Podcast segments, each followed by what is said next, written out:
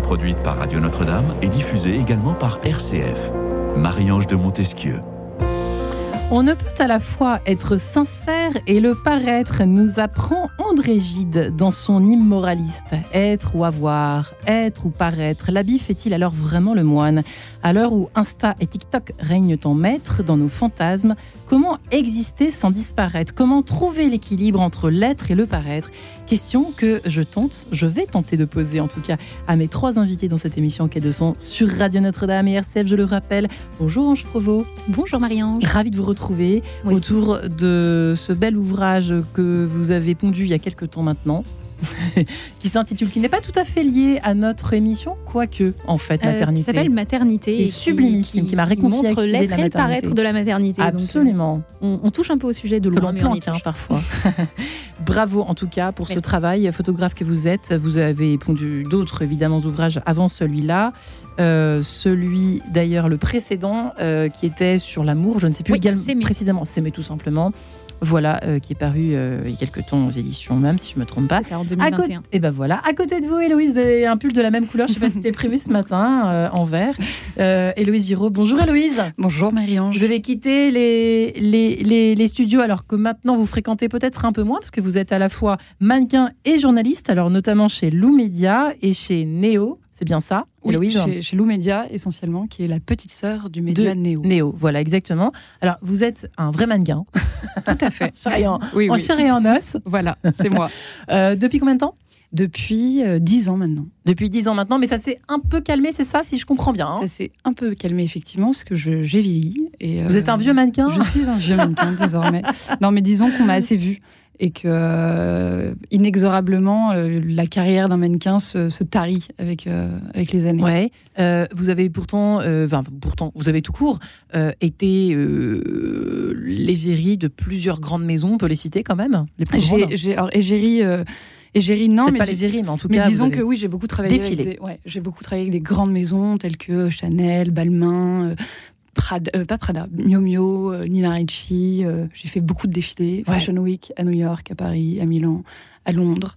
oui, j'ai eu une carrière assez assez joyeuse pendant cinq ans, les cinq premières années de. les cinq premières années qui ont très bien marché. Et puis petit à petit, progressivement, comme à peu près toutes les mannequins, ça se, progressivement, ça se, ça se délite un petit peu. Alors, euh, si les auditeurs ont la chance de vous voir, bah, ils vous voient tel que vous êtes. Et c'est vrai que c'est amusant. On peut imaginer qu'un mannequin, euh, même si vous défilez un peu moins maintenant, euh, bah, miser un petit peu sur l'apparence, donc euh, être très maquillée, etc. Et c'est pas du tout votre cas, vous êtes très nature finalement, Héloïse.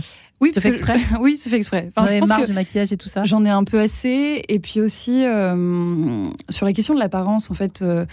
on se cherche. En tout cas, moi, j'ai commencé le mannequinage, j'avais 22 ans. J'étais encore une très jeune fille. En tout cas, intérieurement, j'étais encore assez neuve. et disons que le mannequinat m'a propulsée à, à me, à me penser, à, me réfléchir, à savoir, à, deviner, à, deviner qui, je suis profondément. Et c'est un métier assez. Euh, c'est un luxe parce qu'on a beaucoup de temps, malgré qu'on travaille, euh, qu'on voyage, etc. Mais on a du temps parce que, parce que y a les castings, c'est long. Euh, on voyage, il y a des avions, il y a des. Bref, on a du temps. On a du temps pour, pour se questionner, pour s'interroger. Moi, à l'époque, je me suis demandé qui je suis. Euh, alors, on me maquille. Tout simplement. Non, mais oui, mais on me maquille, on me coiffe, on m'habille euh, en permanence. Mais au fond, comment moi est-ce que j'ai envie de m'habiller? Comment moi est-ce que j'ai envie de, me coiffer, de, de me présenter en fait aux gens, sans cet apparat de, mannequin? D'autant qu'en plus, euh, le mannequin, enfin.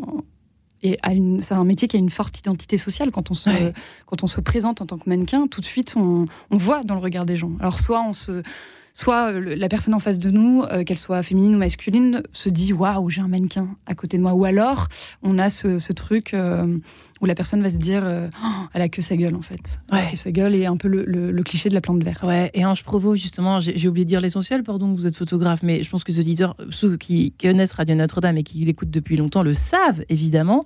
Euh, vous essayez, ainsi que euh, notre ami Henri Buffetot qui attend, qui ronge son frein. Bonjour Henri. Bonjour qui est également photographe, directeur artistique indépendant, photographe de mode. Vous venez de faire paraître ce magnifique ouvrage euh, qui pèse lourd, Femme de lettres, une préface d'ailleurs préfacée par, par vous, Ange Provo.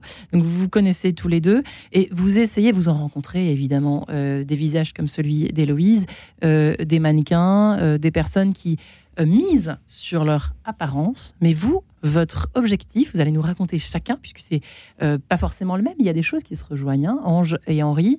Euh, j'ai envie de commencer par vous, Henri.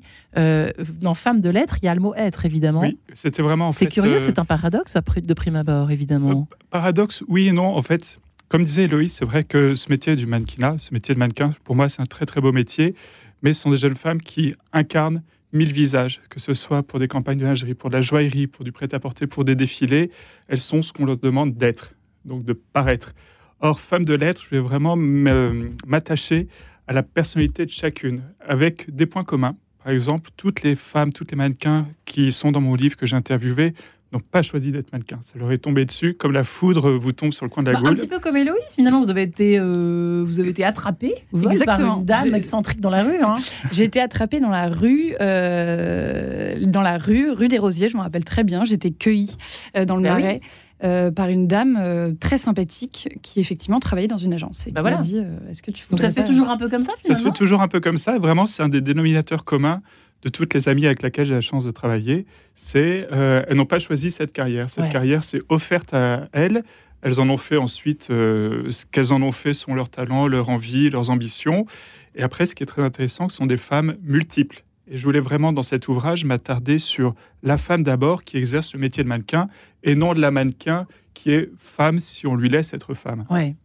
Donc la femme qui précède le mannequin. Exactement. eh bien, quel challenge Et Ange, de votre côté, alors euh, bah, J'ai vraiment aimé le livre d'Henri là-dessus, c'est que ça donnait, euh, ça donnait une autre dimension aux mannequins qui ont tendance, comme disait euh, Héloïse tout à l'heure, à être considérés comme Ah, elle est mannequin, elle a que sa gueule, elle n'a pas de cerveau, elle n'a pas de culture, c'est hein, faux. Et ce qu'on découvre vraiment avec un plaisir inouï en lisant le, livre d'Henri, c'est qu'on rencontre des personnalités, des icônes, en fait, mais pas, pas des icônes pour leur visage. C'est-à-dire que le travail du photographe, c'est de, bah, de jouer avec la lumière, de mettre en lumière. Et comme je le dis dans la préface, Henri s'est pas contenté de, la lumière qu'on attrape en photo. Il a fait une mise en lumière par écrit. Il a laissé la parole en fait. Il a, il a mis des sous-titres sous les photos pour qu'on se dise pas juste ah elle est bien foutue en lingerie. c'est pas c'est un résumé un petit peu rapide et que beaucoup de gens font. Enfin je veux dire on, voit des corps parfaits sur des affiches, sur des photos de, des catalogues etc. Et on oublie que derrière il y a des vraies personnes qui sont euh, expressément plus complexes que euh, un beau minois comme celui d'Héloïse. Exactement. Euh, mais c'est vrai que cette question euh, de l'être, on n'imagine même pas que. Enfin, on se dit, c'est un peu un ovni. C'était Héloïse à se poser la question dans la glace. Enfin, je sais pas si moi je me serais posé la question du qui suis-je Non, mais le, en fait, le métier pousse à ça. Parce que, parce qu'en en fait, on est en permanence métamorphosé par la direction artistique d'une marque, d'un shooting, etc. Et en fait, on se dit en rentrant chez soi, mais mais est-ce que je suis qu'un pantin, quoi? Exactement. Et puis aussi quand on voit le résultat en photo, qui est souvent euh, fascinant et qu'on ne s'y retrouve pas. On se reconnaît absolument pas sur un visuel. Je me rappelle de mon père qui m'avait dit euh, Je t'ai vu euh, passer en photo dans la rue. Je dis Mais papa, c'est pas moi. Dit Ah bon Pourtant, vraiment, tu lui ressemblais. Je Mais c'est pas moi. Parce qu'en fait, c'est vrai qu'il y a une métamorphose, mais comme un spectacle au fond que bien sûr un personnage que vous incarnez et en fait, le truc, c'est que quand même la différence entre le mannequinat et l'acting, c'est que nous, euh, on n'a pas le, on peut pas se camoufler derrière le personnage, derrière la personnalité d'un personnage qu'on doit incarner. On se doit de d'incarner des vêtements, mais par le biais de ce qu'on a, donc de notre corps, de nos cheveux, de notre peau, du maquillage, etc. Mais finalement, c'est nous-mêmes que nous montrons. Ouais. Et, euh, et, ensuite, en rentrant chez soi, il y, a une petite schizophrénie, c'est de se dire, bah là, j'étais en talons, aiguilles, euh, en barésie, avec des, enfin, des, des vêtements avec lesquels je, ne m'habillerai absolument jamais. dans ma vraie vie. Mais pour autant, j'ai aimé être dans cet accoutrement toute la journée. Et du coup, indéniablement, moi, je me suis demandé, mais si j'aime ça, c'est que je suis aussi un peu ça.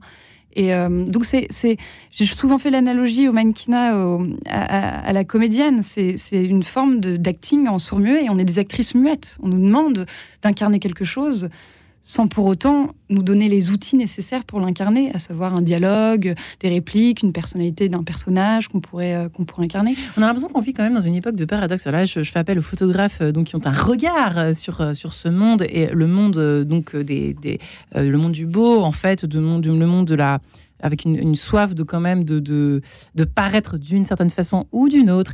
on a l'impression qu'on vit dans une espèce de paradoxe euh, d'un côté, on nous invite à être nous-mêmes, à être authentiques, et de l'autre, on a, comme je le disais en intro, on a Insta, on a TikTok avec euh, des, des, nanas qui. Alors là, on n'est pas dans le mannequinat, mais c'est quand même le monde de l'influence que vous connaissez tous autour de cette table, évidemment, et qui nous invite à. Euh, euh, acheter des choses pour euh, être comme elles, qui sont elles-mêmes filtrées, qui sont elles-mêmes euh, surfaites dans un certain, pour un certain nombre en tout cas.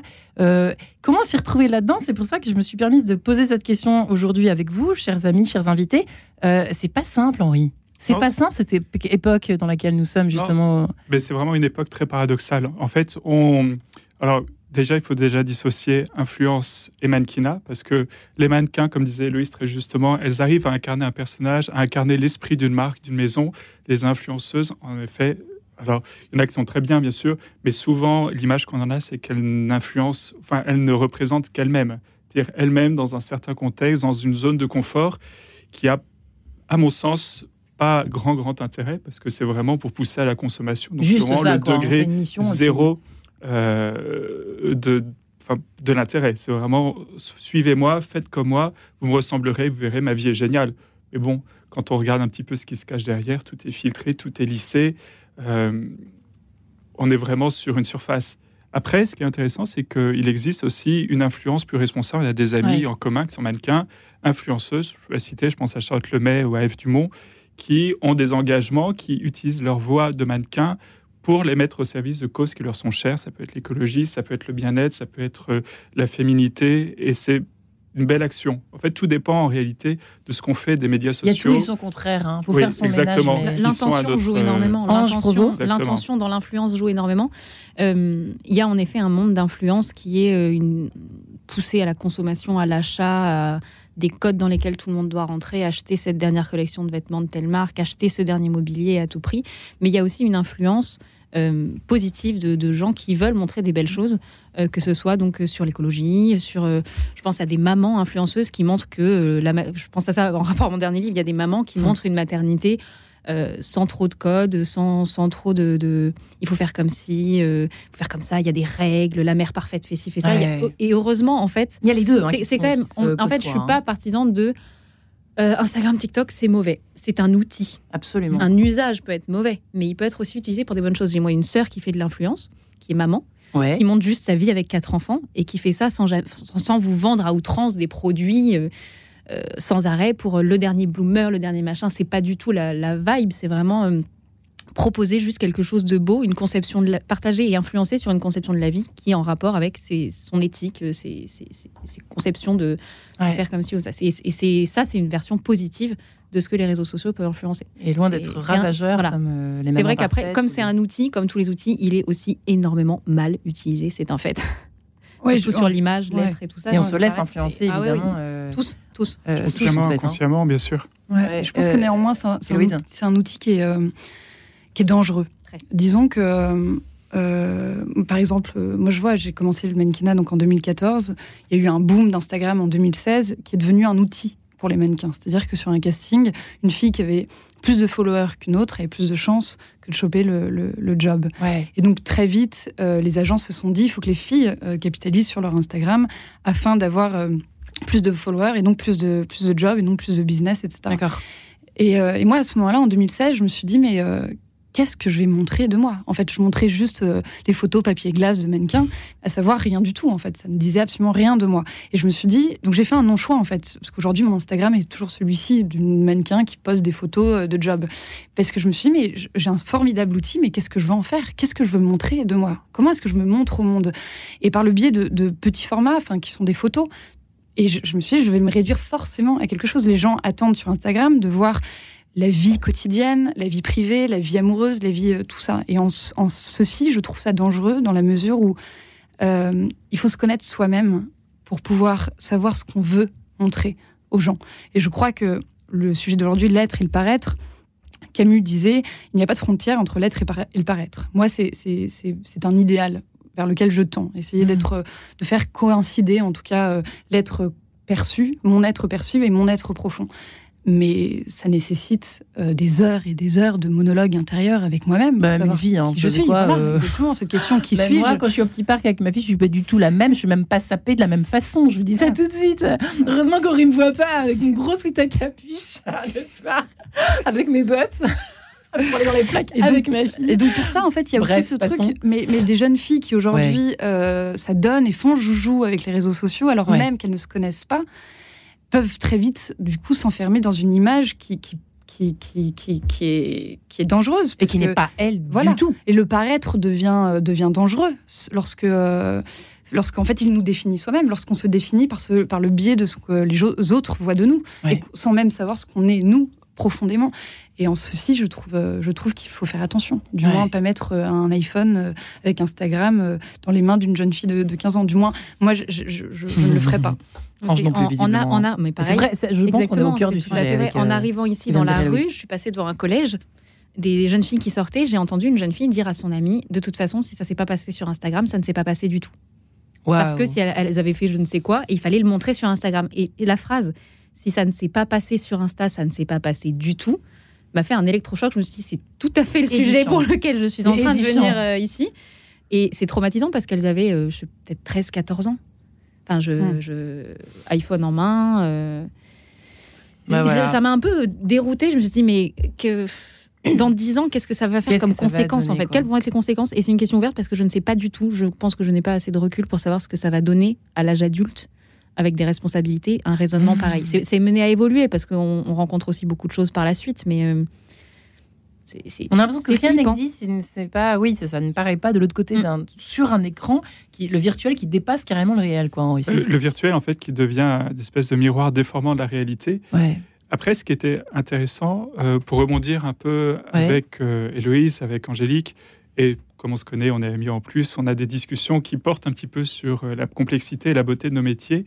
Et il y a un trait euh, dans la rédaction de cet ouvrage qui était intéressant et qui, je pense, rejoint le thème de l'émission, c'est l'alignement, l'alignement intérieur. Que ton cœur soit guidé par ta pensée, que toi mm.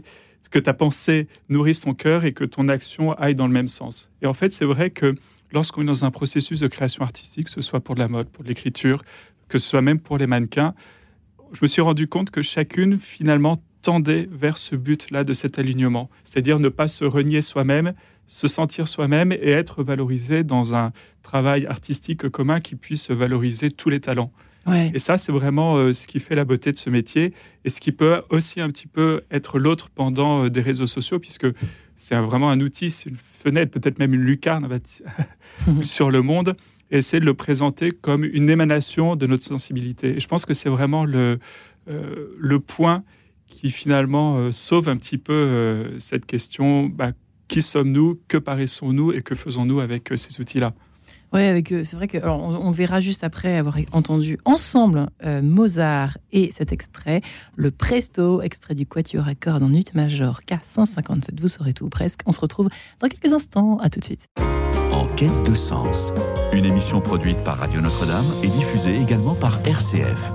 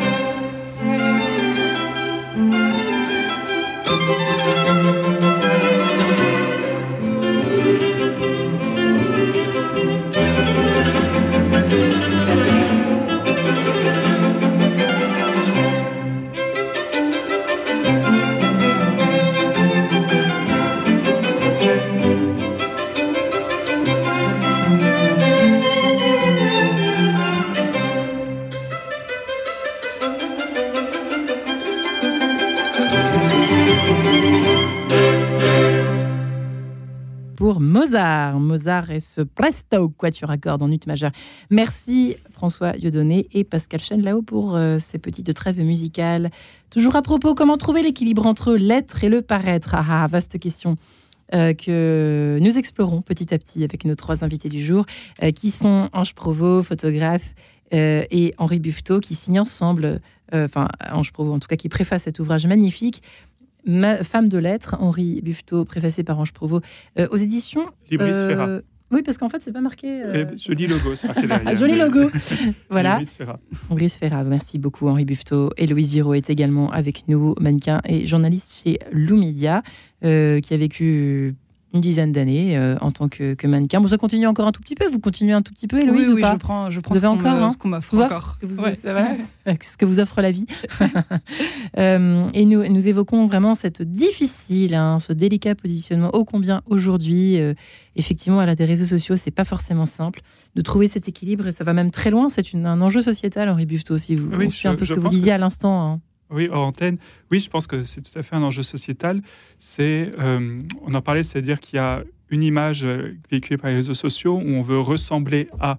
C'est-à-dire au risque de gommer toutes nos aspérités, tout ce qui fait le sel de l'humanité, c'est nos dissemblances, le fait qu'on soit pas pareil, qu'on puisse avoir une pensée aussi un peu indépendante, et on offre une image très lisse, très comme il faut, et qui finalement est très déprimante parce que euh, ça gomme un peu notre humanité. Ouais, effectivement. Et quand on est mannequin, on n'a pas trop le droit non plus de montrer ses émotions euh, euh Héloïse, si? Non, non, c'est vrai que c'est totalement. Euh, encore une fois, on n'est pas, on n'est pas comédienne, donc euh, donc on se doit d'être d'être parfaite. C'est vrai qu'il y, y, a ce sentiment et cette injonction à la perfection qui est permanent, notamment des corps, mais aussi de de, en fait, d'une hygiène de vie qui est en permanence euh, régie. Vous me racontiez un jour que vous, vous, aviez l'obligation, enfin voilà, ça se voyait tout de suite dès que vous preniez 3 kilos. Ah oui, ça se voit. Oui, oui les, les, gens du métier le, ont l'œil expert pour ce genre de, pour ce genre de choses. Et effectivement, ça se voit en photo euh, directement. Et euh, il y a quand même toujours cette injonction à être des corps très menus, sinon pas très maigres. Et combien de filles sont encore, je pense, sous le joug de, de de, ce, de cette demande, de ce dictat. Et puis certaines tombent dans l'anorexie, moi y compris au cours de ma carrière. Et, euh, vous en êtes sortie? J'en suis sortie. Après, c'est une, une, maladie qui, qui nous, qui, nous suit. Qui nous suit toute, euh, toute une vie. Oui, c'est des pensées euh, qui viennent, c'est des idées fixes, c'est des pensées obsessionnelles qui viennent réveiller toujours les mêmes, les mêmes défauts. Et puis on a, on a aussi, en tant que mannequin et, aussi en tant qu'anorexique, en fait, les deux, c'est que on a ce sentiment, euh, ce qu'on appelle la dysmorphophobie, c'est-à-dire qu'on se voit plus grosse que ce qu'on est véritablement. Euh, et, quand effectivement on est mannequin, souvent il y a des choses qui vont pas, les cheveux, la peau, le, poids, etc. Donc on n'a pas du tout un regard euh, juste sur, sur ce qu'on est. Ouais. Et donc c'est pour ça aussi que qu'il est nécessaire, en tout cas dans le, paraître, un paraître ajusté, c'est est ajusté que s'il est enraciné dans l'être. Donc il m'a fallu, en tout cas, moi, revenir à ce que je suis pour pouvoir ensuite me regarder avec, euh, avec un, un œil euh, plus, plus, indulgent.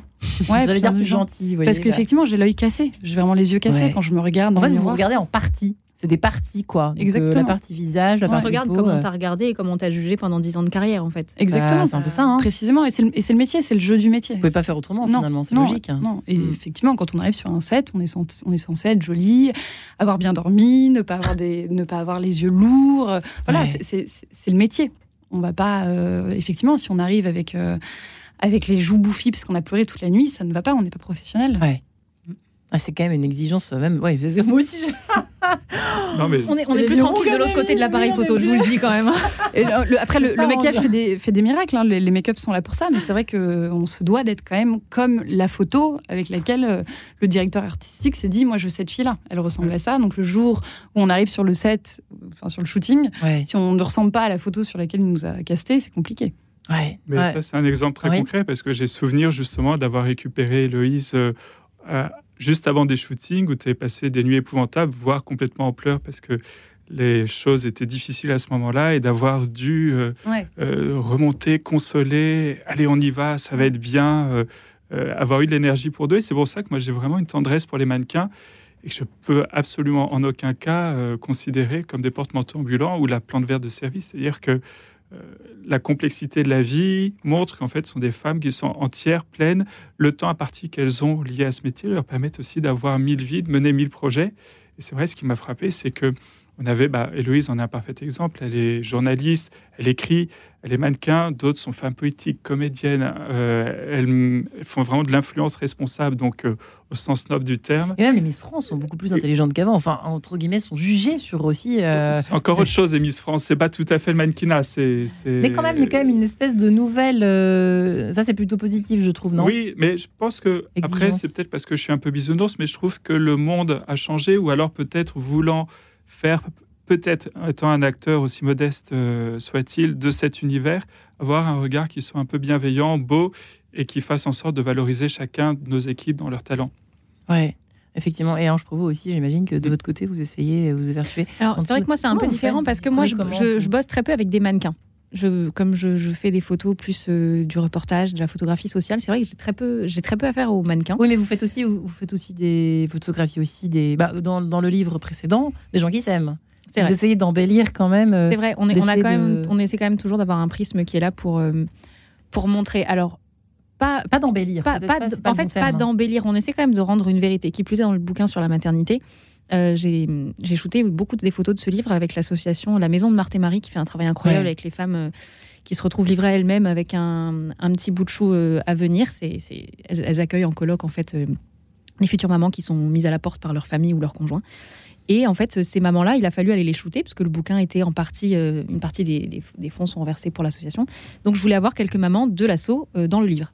Sauf que euh, approcher ces mamans-là pour leur dire Viens, je te prends en photo, je prends ta misère, tes malheurs en photo, parce que elles sont heureuses de, porter la vie et de, la, de la perspective d'être maman, mais ça a quand même été un chemin difficile à accepter en général, vu qu'elles se sont quand même, elles ont lutté pour garder le bébé, alors que le monde leur crié au visage d'avorter. Elles ont lutté, elles ont gardé, elles se sont fait mettre à la porte, elles ont été recueillies dans une colloque solidaire.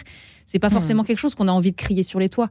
Alors que, pour le coup, de mon point de vue, c'est un acte héroïque, mais je trouve ça incroyable. mais pour ces femmes, ouais. arriver, arriver dans la colloque pour prendre les photos, j'ai demandé, j'ai forcé aucune maman, évidemment. Il y en a plein qui n'avaient pas envie. Et celles qui ont eu envie, elles n'étaient pas euh, maquillées, elles n'étaient pas apprêtées et tout. Oui, mais quand Donc le on va pas, beau, quoi. oui, mais parce qu'on va pas, on va pas on va pas embellir ces mamans-là parce que en fait elles sont déjà belles. Et c'est là on leur montre qu'il n'y a pas besoin de paraître, elles ont qu'à être ce qu'elles sont et c'est déjà beau. Hmm. Et c'est vrai que euh, en ça c'est peut-être plus facile. Il y a, peut-être moins de, conflits être et paraître quand on fait de la photographie sociale où on n'a pas besoin de corriger les photos. On a fait un workshop ensemble un, jour avec, euh, avec Henri où on montrait chacun notre, euh, notre travail, etc. Et sa partie à lui, qui est la photo de mode, de hmm. catalogue, etc. le moment où on montrait à nos élèves comment on traitait les photos, c'est-à-dire que j'ai eu l'impression que ma partie était extrêmement rapide et en 10 minutes parce que le, reportage, on, on, fait tout sur un, sur un logiciel qui est Lightroom, qui est, qui est, très sommaire par rapport à Photoshop, où Henri arrive et comme il y a des exigences et des codes dans son mmh. travail, il faut lisser, il faut effacer des choses, il faut lisser, il faut travailler la lumière sur le moindre petit bout de peau.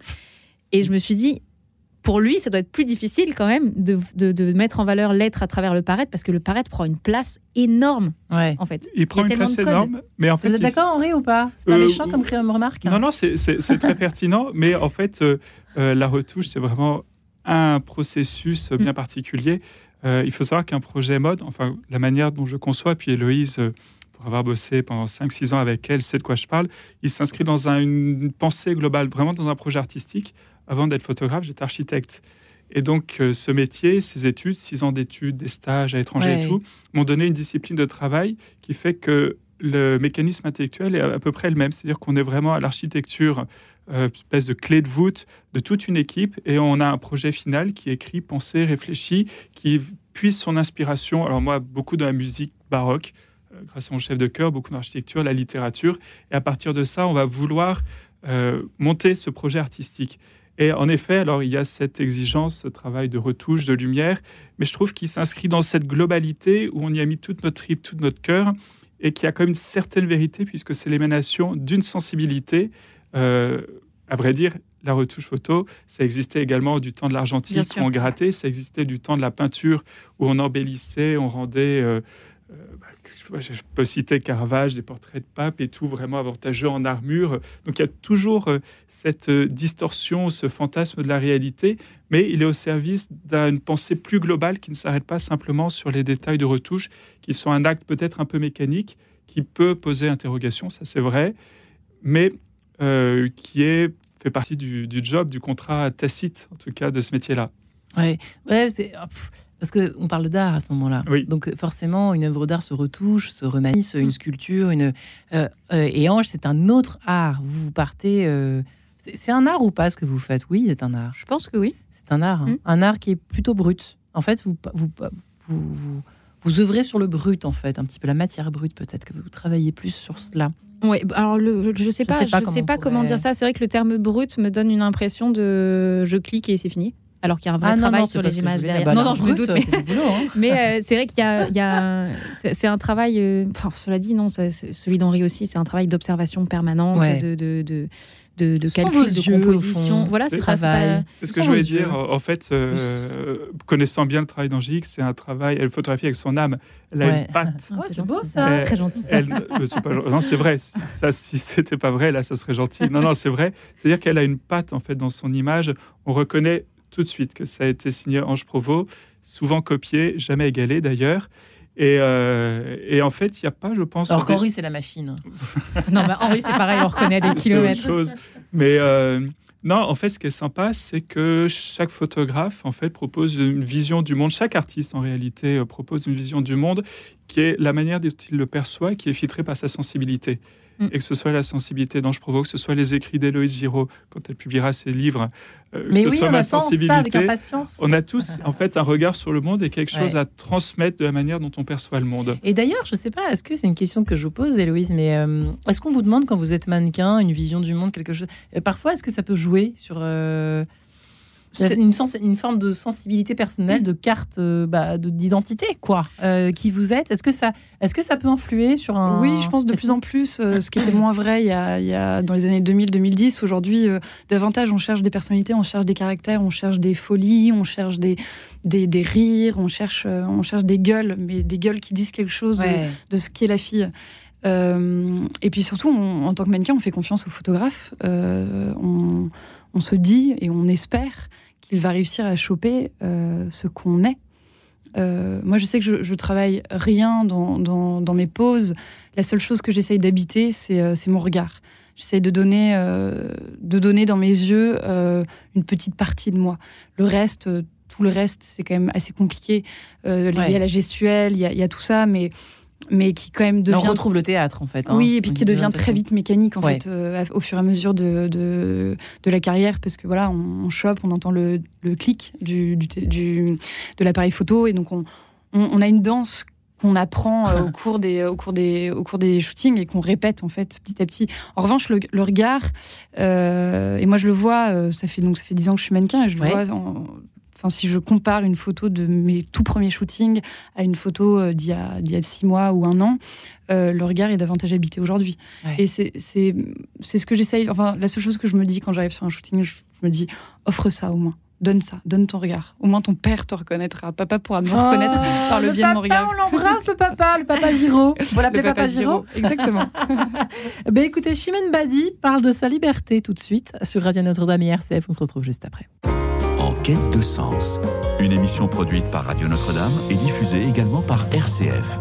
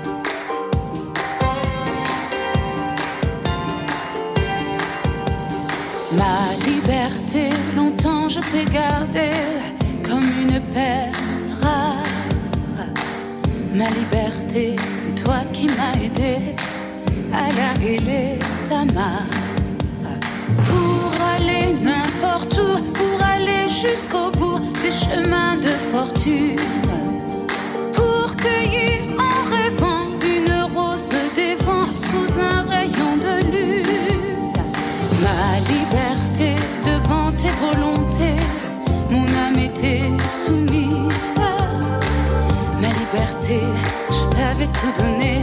Oh, ma dernière chemise.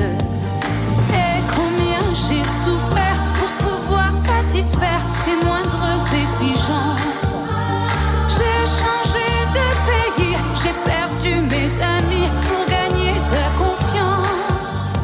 Ma liberté, tu as su désarmer habitudes.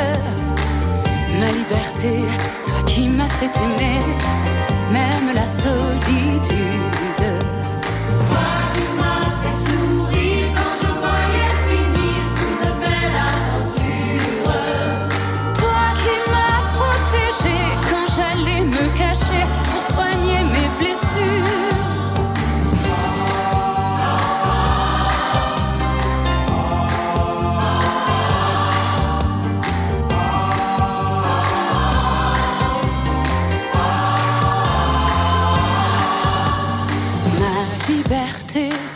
Je t'ai quitté une nuit de décembre. J'ai déserté les chemins écartés que nous suivions ensemble. Lorsque sans me méfier, les pieds liés, je me suis laissé faire. Et je t'ai trahi pour une prison d'amour et s'appelle Jolière. Et je t'ai trahi prison d'amour.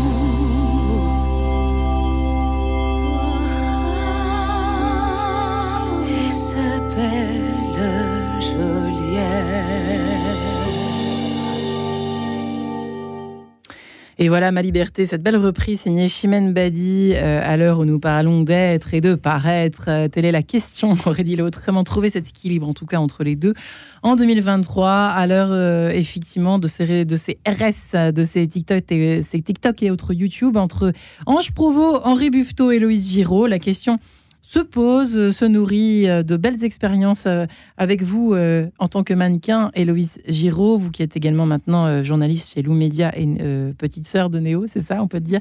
Henri Buffetot, photographe, directeur artistique indépendant, qui passionné de photographie de mode, on peut le dire. Depuis combien d'années vous faites cela? 8 ans de photographie de mode, 20 ans de photographie à titre amateur. Et après, j'ai eu vraiment, il faut que je dise, j'ai eu la chance d'être dans une famille qui nous a tout de suite initiés aux beaux-arts, au sens noble du terme. Et je pense qu'en fait, on est le fruit de notre famille. Donc chacun d'entre nous, que ce soit Ange, Héloïse, je le sais d'expérience aussi, euh, retranscrivons ce que notre famille nous a apporté. Oui, ce serait bien si tous les youtubeurs et youtubeuses de France euh, eh bien, euh, touchaient un petit peu à cette, à cette culture-là, au fond, de rendre euh, hommage au beau. Euh, ce serait bien, effectivement. Mais il y en a certains, heureusement, qui le font. Ange Provo également, euh, qui photographie. C'est marrant, photographe social, on dit ça. Alors, oui, on appelle ça la photographie sociale. Très heureux. On fait, quand on fait de la photo de rue, quand on fait des photos de, de, particuliers, en fait. Ça s'appelle la photographie sociale. Le terme n'est pas très heureux non plus. Je J'aime pas particulièrement, mais c'est le terme. Photographie le terme de la vie. Moi, je voudrais Exactement. Exactement. C'est ce que je marque en description de mon travail sur mon compte Instagram, c'est la vie comme dans un film. Essayer bah de prendre la vie comme dans un film. Euh, ouais. Romancer eh ben, un petit peu le quotidien. Bien.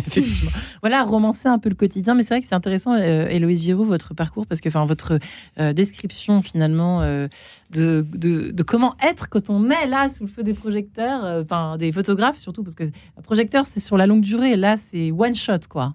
Et donc il y a une espèce de danse, vous nous racontiez cela effectivement. Et comment être là-dedans? Vos yeux vous ont sauvé, en fait. C'est un peu ce que vous nous avez dit tout à l'heure. Euh, oui, du moins, euh, du moins c'est ce que j'essaye de, j'essaye de donner. J'essaye de donner des choses. C'est vrai qu'il y a souvent euh, sur des shoots, on a, on a des consignes en tant que, en tant que mannequin, des directives. On nous demande quoi, par exemple Soit, souvent, moi, ce qu'on m'a demandé, c'est soit boyish et hmm. femme strong woman. Et ça, ça c'est souvent ce qu'on vous demande? C'est souvent ce qu'on m'a demandé, ouais. Et il se trouve que, ouais, il se trouve que j'ai de la chance par ailleurs parce que je fais plus jeune que mon âge, mais mais du coup les, les souvent les photographes étaient un peu emmerdés parce que j'ai une petite tête de poupon et strong woman, euh, j'y arrive moyen quoi. Et euh, et donc et donc on essaye, on essaye des choses, mais c'est vrai que encore une fois les seuls outils qu'on a c'est euh, moi, c'est ma gueule et euh, mon corps et, les fringues. Donc, en fait, on essaie de trouver des choses. Et, euh, par le regard, euh, c'est à ce moment-là que je me suis dit que le regard était en fait était en fait euh, incroyable. On peut faire beaucoup, beaucoup de choses euh, par le biais des, yeux. Et je me suis dit, euh, et je me suis dit, aide-toi de cela, aide-toi de tes yeux. Fais quelque chose avec ça. Montre un tout petit peu ce que tu peux être par le biais de. C'est vrai que ça canalise important les yeux. Hein, je joue pas de, l'autre côté, énormément. Énormément. C'est, je, d'un point de vue personnel, les photos que je, que je préfère et qui sont dans mon top 10 des photos que, que je voudrais montrer à la terre entière, hein.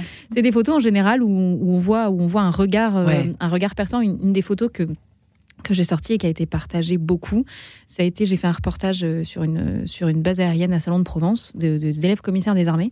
Et il y a cette fille en treillis, euh, à genoux sur le sol, ils sont en train de faire un, ça s'appelle un bac à sable, ça, a l'air plus enfantin que ça n'est, mais et donc ils sont en train de préparer des trucs et ils sont tous tournés vers le bas et cette fille avec des grands yeux clairs lève le nez et regarde droit dans l'objectif. Elle est fatiguée, ils n'ont pas dormi de la nuit, elle est fatiguée, donc on a un visage grimé avec le grimage à moitié effacé, les grands yeux clairs au milieu et on voit dans son regard la fatigue, la détermination. C'est le regard qui fait toute la photo. Et là, pour le coup, c'est vraiment le clic s'est fait tout seul. J'ai entre guillemets pas de mérite parce que c'est son regard à elle qui donne toute la force à la photo. Mais l'instant et où on voit et où on voit et si on revient sur l'être et le paraître, c'est à ce moment-là qu'on voit vraiment. On, a vraiment l'impression de voir son âme à travers son regard. C'est à ce moment-là qu'en fait, mm. le regard est vraiment le, de l'âme, le guide de. ça donne toute une attitude. Un, regard fatigué ou les, les yeux dans le vague la, même photo avec la, fille fatiguée, mais les yeux dans le vague, ça aurait été raté. C'est vrai que quand on regarde nos proches, nos, enfin voilà, euh, nous au boulot, euh, voilà, quand on vient le matin, je vois tout de suite dans les yeux, on voit si quelqu'un a passé, par exemple, on ne sait pas ce qu'il a fait, mais une mauvaise nuit, a passé un sale quart d'heure. Euh, les yeux qui ont pleuré, on les voit aussi. C'est vrai, quand on y prête un peu d'attention, mm. euh, on voit beaucoup de choses finalement dans les yeux qu'on regarde assez peu aujourd'hui. Bien, euh, ça se dit. Forcément, ils sont arrivés sur les écrans de téléphone dans le métro. Donc. non, bien, en fait, quand tout est modifié et maquillé, quand on est mannequin, on est habillé de la tête aux pieds, on est coiffé, maquillé, etc. Mais la seule chose qui, qui demeure, c'est vrai que le regard, la seule chose sur laquelle tu as un contrôle. En le regard. Et puis même moi, je vois aussi, il y a des photos sur lesquelles j'ai un regard qui n'est absolument pas habité, parce que j'étais pas là, parce que je m'en foutais, parce que, parce que j'avais des choses dans la tête, et que je mets. Il y, a ça aussi, euh, en fait, les, shoots, c'est physique. On oublie que c'est physique et que, et que à la fin d'une journée, on est épuisé. Mais euh, donc il y a des photos où vidé, quoi. Donc il y a des photos où moi je suis totalement désincarnée, je ne suis pas là. Euh, en revanche, les photos où j'ai envie de mettre du mien dans des shootings qui me tiennent à cœur, euh, là je, fais attention à mon regard. C'est le seul moyen d'habiter d'habiter une photo. Et on vous, on le, vous le reproche quand vous êtes un petit peu absente Non, non, non, on nous le reproche pas. C'est vous qui le voyez, quoi. Hein. Ouais, et puis même, non, souvent, souvent le photographe le sent, et donc on fait une petite pause. Généralement, ça sert à rien de tirer sur la corde quand la fille est, crevée, ça sert à rien. Elle donne plus rien. c'est clair. c'est clair. Pour les mariages, c'est pareil. Euh, pour les, pour les c'est pareil. Pour, les, pour les, les, séances photos à domicile chez des gens qui ont des enfants, etc., il y a des moments où il faut savoir faire des pauses quand on voit que la personne qui est là n'a pas le cœur à ça, n'a pas la tête dans le, fait d'être prise en photo. Une photo, c'est quelque chose qui reste, c'est quelque chose qu'on veut exploiter pour un but précis, que ce soit un souvenir ou une campagne de pub. Il y a une intention derrière. Et si la personne en face n'est pas en phase avec ce moment-là, ça ne sert à rien de forcer. Il suffit en plus très souvent d'une petite pause, juste se recentrer, plaisanter, humaniser le truc, et on revient tout de suite. Mais ça, c'est vraiment euh, applicable aux photos avec les enfants. Il, faut, faire, oui, il faut faire des pauses. Entre être et paraître, c'est vrai qu'avec ou sans euh, maquillage, euh, Henri Buffetot, vous préférez photographier euh, les mannequins, les personnes que vous photographiez, les femmes que vous photographiez, avec ou sans maquillage? Vous préférez quoi? En fait, il n'y a pas de avec et sans. ça dépend tout simplement du projet artistique en amont qui va conduire nos shootings. mais le regard, en fait, c'est central. Héloïse le en parle. aussi le regard. Toujours, c'est vraiment la première chose. Et j'ai toujours euh, quand j'étais plus jeune, j'allais à Le Vive et j'avais souvenir du père de Monténard, ça remonte euh, il y a longtemps, mais qui disait aux jeunes filles de l'époque euh, prenez un rouge à lèvres et écrivez dans votre salle de bain j'aime mes yeux. Et cette ah, phrase m'est toujours hein. restée. Et c'est vrai que. faire ça demain matin. Ah oui, j'aime mes yeux. Et vraiment, regardez-vous le matin dans le miroir avec cette inscription au rouge à lèvres, j'aime les yeux. Et c'est vrai que les mannequins avec lesquels je bosse ont des regards qui sont très habités, mm. parce que ce sont des femmes pleinement femmes, elles ont des valeurs fortes. Ah, on voit ça sur la couverture de ton livre. On voit sur la ah couverture que avec Myrtille qui nous transparaît du regard. Et Elle est impressionnante hein, sur cette photo. Avec un, un, travail sur la lumière, en fait, qui a été vraiment centré sur ses yeux. Et ce que je trouve absolument fascinant, c'est que les mannequins, euh, et Louise en parlera très bien également, ont une manière de poser leurs yeux. C'est-à-dire qu'il y a presque une mimique ou une gestuelle du regard. Une danse du regard aussi. Une danse du regard, c'est-à-dire qu'il va y avoir ce mouvement, un hochement de la tête, la tête va être baissée, les yeux relevés, un moment, bam. J'aurais presque dit une liturgie parce que ça amène à la consécration, l'instant sacré où le regard se pose dans l'objectif. On fait ah putain c'est maintenant. Et on ça sent, arrive, c'est là. Et on sent cet instant décisif. On sent, moi personnellement, je ressens une émotion. Je dis ah c'est là, je le sens. On sent vraiment tout le travail euh, qu'on avait imaginé en amont prendre forme, prendre, euh, prendre vie en fait. Donc il y a vraiment quelque chose de très beau, très puissant qui, qui se passe à ce moment-là. Mm. Mais par exemple, à, la différence d'Angélique, euh, nous tout est contrôlé. C'est-à-dire qu'Angélique photographie l'instant, les moments qui vont se présenter à elle. je ne fais pas de direction artistique, c'est ça en fait. la différence entre Henri et moi, c'est que lui, il s'est amené, lui, s'est amené le moment. Il le prépare, il, il, déroule le tapis rouge et le moment arrive pas, et c'est lui qui l'a emmené. Moi, je suis peut-être plus paresseuse, je l'attends, je le guette. Non, tu le provoques, mais je, le provoque, mais peut-être je le. Deux tempéraments ici je, dans cette émission pas, euh, c'est vrai. Le petit troisième avec Héloïse Giraud. Moi, j'avais une question à vous poser pour les générations qui nous écoutent, que ce soit euh, les enfants de 7 euh, jusqu'aux personnes, à nos anciens de plus de 77 ans. Héloïse, qu'est-ce que vous s'il fallait répondre à cette question et leur donner un conseil à, ces jeunes et ces parents de jeunes, et puis c'est nous, et puis nous, nous, nous, nous autres, euh, moyen vieux. Comment trouver l'équilibre entre être et paraître Qu'est-ce qu'on pourrait leur dire à ces personnes? C'est genre assez jeunes déjà. Grande, jeunes filles, ces jeunes hommes maintenant. Grande, grande, grande, très grande question. Euh, je crois que. Euh, Pas trop se regarder dans la glace ou au contraire de beaucoup se regarder Non, je crois d'ailleurs, enfin, je crois d'abord qu'il faut cultiver des moments entre, entre soi et soi. écouter cette petite mélodie intérieure, l'apprivoiser, essayer de comprendre ce qu'on est avant tout. Encore une fois, je pense que le, paraître est ajusté que si il est enraciné dans l'être, dans ce que nous sommes euh, profondément. Et en fait, le grand danger aujourd'hui d'Instagram, euh, c'est de se lancer à cœur perdu.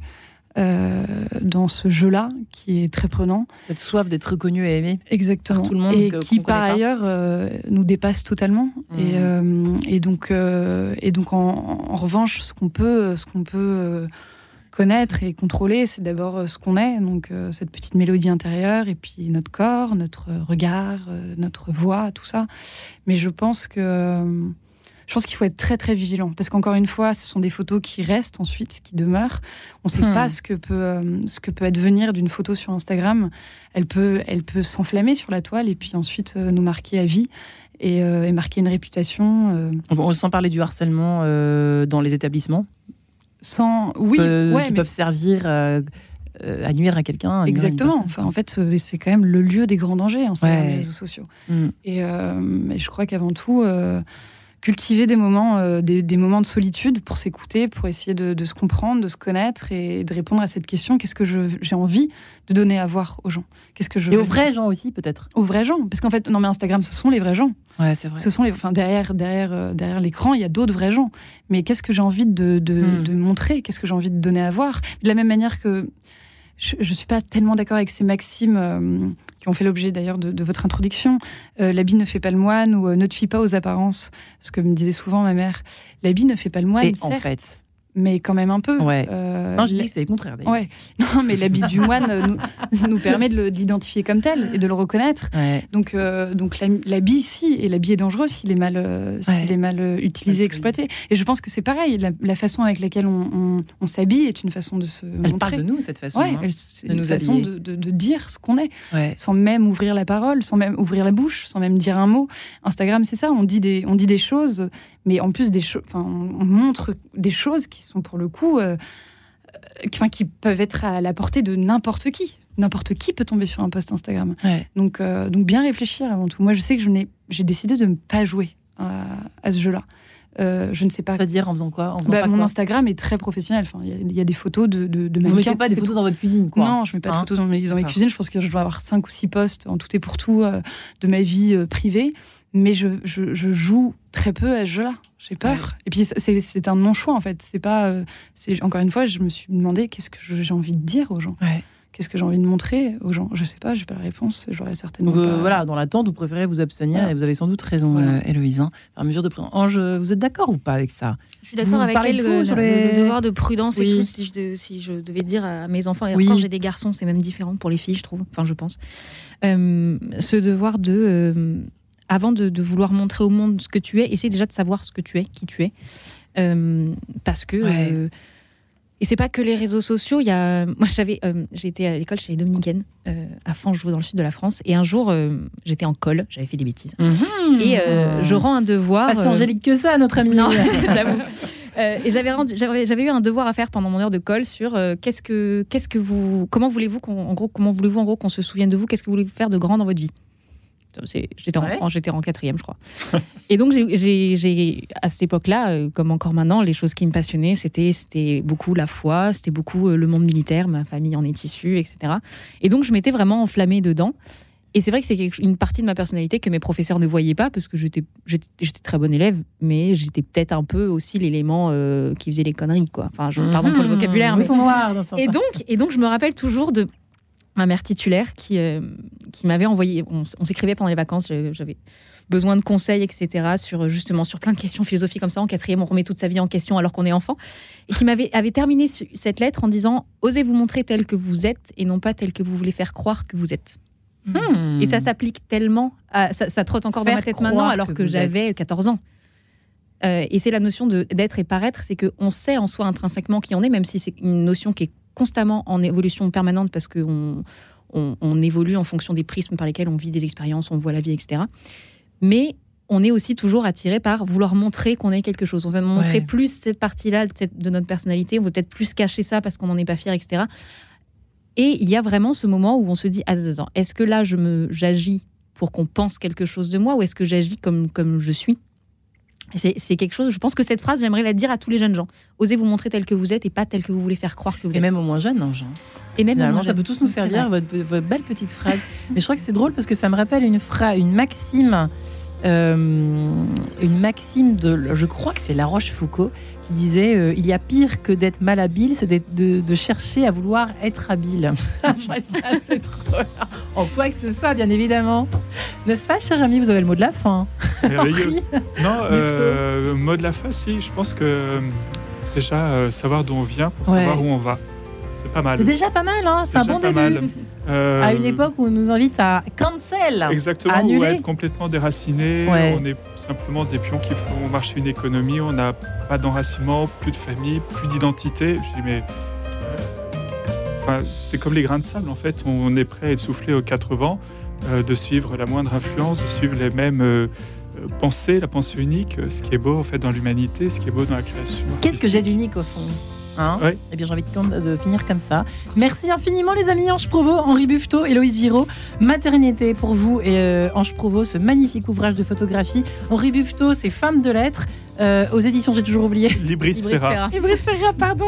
Et Héloïse Giraud, euh, merci encore à vous, euh, mannequin journaliste chez Lou Média que vous êtes. Merci, les amis. Merci. Je crois qu'on a bien Merci. répondu à la question.